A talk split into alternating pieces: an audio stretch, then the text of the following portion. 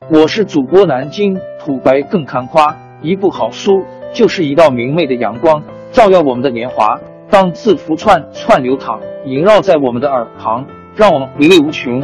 天津上元书院又和你们见面了，欢迎您的收听。听众朋友们，大家好！开讲前先打个小广告。作为主播，你们的关注和打赏是对我努力工作认可的结果，谢谢听众。天津上元书院、南京土白更堪夸主播最新专辑《平话祖国华夏上下五千年》终于上线了，一部宏伟巨作。我们的祖先以伟大的创造力、强大的生命力和巨大的凝聚力，世世代代繁衍生息，历尽磨难，从远古走到现代，从蒙昧走向文明。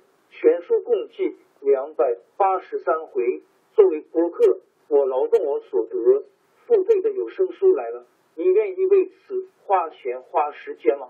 评话中华上下五千年专辑的进度更新按听众的关注和评论而定。喜马拉雅号 UID 七三二六四零二二，微信号 sh 八五七三零一四四九，请多多关注。打赏，谢谢大家，谢谢。下面正式开讲《评话中华上下五千年》专辑。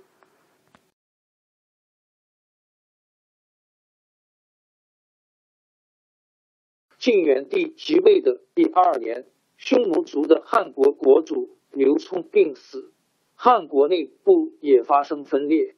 刘聪的侄儿刘耀接替了国主的地位。他觉得用汉朝的名义并不能欺骗人民，在公元三百一十九年改国号为赵。汉国大将石勒在反晋战争中扩大了兵力，不愿再受刘耀的统治，也自称赵王。石勒是羯族人，他家世代是羯族部落的小头目。年轻的时候，并州地方闹饥荒，他和部落失散了。曾经给人家做过奴隶佣人。有一次，石勒被乱兵捉住，关在囚车里。正好他的囚车旁边有一群鹿跑过，乱兵纷纷去追捕鹿群，石勒才趁机会逃走。石勒受尽苦难，没有出路，就召集一群流亡的农民，组成了一支强悍的队伍。刘渊起兵以后，石勒投降汉国。在刘渊部下当了一员大将。羯族人的文化比匈奴人要低。石勒从小没有像刘渊那样受过汉族文化教育，不识字。他担任大将以后，渐渐懂得要成大事业，光靠武力不行，就依靠一个汉族士人张兵，采取了许多政治措施。他还收留了一批。北方汉族中的贫苦的读书人组织了一个君子营。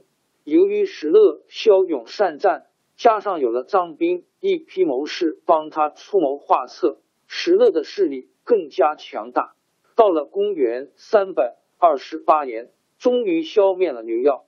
过了两年，石勒在襄国自称皇帝，国号仍是赵。历史上把刘氏的赵国称为前赵。把石勒建立的赵国称为后赵。石勒自己没有文化，但是却十分重视读书人。他做了后赵皇帝后，命令部下凡捉到读书人，不许杀死，一定要送到相国来，让他自己处理。他听从张兵的意见，设立学校，要他部下将领的子弟进学校读书。他还建立了保举和考试的制度，凡是各地保举上来的人，经过评定合格，就选用他们做官。石勒严禁部下提到胡字、节字，但是为了安抚汉族士人，有时候也没有执行禁令。有一次，有个汉族官员樊坦被任用做官，樊坦进宫朝见的时候，穿了一身破破烂烂的衣服。石勒吃惊的问他：“你怎么穷到这步田地？”樊坦忘记了禁令，回答说：“刚刚碰到一批劫贼，把我的家当都抢走，家里连一件像样的衣服都没有了。石勒知道他吃了亏，就安慰他说：“劫贼这样乱抢东西，太不应该，我来替他们赔偿吧。”樊坦忽然想起了触犯了禁令，吓得浑身发抖，连忙向石勒请罪。石勒笑着说：“我这个禁令是对付一般百姓的，你们这些老书生，我不怪你们。”说着，真的赔给樊坦一些衣服钱财，还赏给他一辆车、一匹马。石勒挺喜欢读书，他自己不识字，就找一些读书人把书讲给他听。一边听一边还随时发表自己的见解。有一次，他让人给他读《汉书》，听到有人劝汉高祖封就六国贵族的后代的历史，他就说：“哎，刘邦采取这样错误做法，还怎么能够得天下呢？”讲述的人马上给他解释。后来由于张良的劝阻，汉高祖并没有这样做。石勒点头说：“这才对了。”又有一次，石勒举行宴会招待大臣，宴席上，他问一个大臣说：“你看我可以比得上古代什么样的帝王？”大臣吹捧说：“陛下英明神武，比汉高祖还强，别人更比不上了。”石勒笑了笑说：“你说的太过分了。我要是遇到汉高祖，只能做他的臣下。”大概跟韩信、彭越差不多。要是我生在汉光武帝那个时候，倒可以和他并驾齐驱，还说不定谁胜谁负呢。由于石勒重用人才，在政治上比较开明，后赵初期出现了兴盛的气象。